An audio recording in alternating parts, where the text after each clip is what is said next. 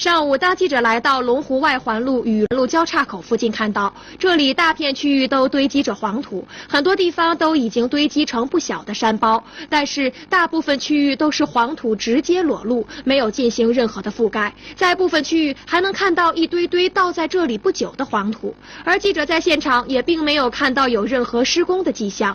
这里又是要做什么用的？为什么没有对这些黄土进行处理呢？正在记者拍摄时，一位自称是这里。施工负责人的中年男性向记者介绍了这里的情况。在这块建啥东西？这一块是龙湖外环西路公公园，马马上不行了，下午让他们开始先把这一块铺垫了。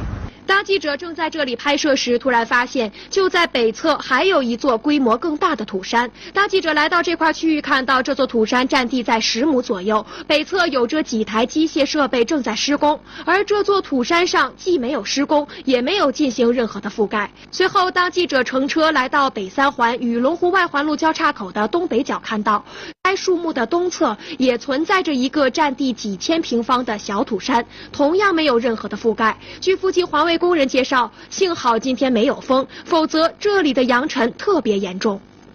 土土堆现在呃脏。另外，记者在现场看到，可能是因为前几天刮风的缘故，这座小土山上的土刮到了西侧的龙湖外环路上。当有车辆通过时，车后面扬起了不小的尘土。记者在现场等待了半个小时，也没有发现有人员和机械来这里施工。那么，为什么就没有相关部门对其进行管理和覆盖呢？无奈，记者通过电话联系了辖区的龙源办事处，没有覆盖是吧？对。啊，好。嗯，那你们接下来会怎么处理这？啊，我们肯定会去落实一下。然后呢？然后就如果没有覆盖，就肯定要覆盖的。而记者了解到，按照市扬尘办在二零一五年八月十日下发的《中地扬尘污染综合整治专项工作方案》的通知中，就严格规定，集中堆放的土方、垃圾、水泥及。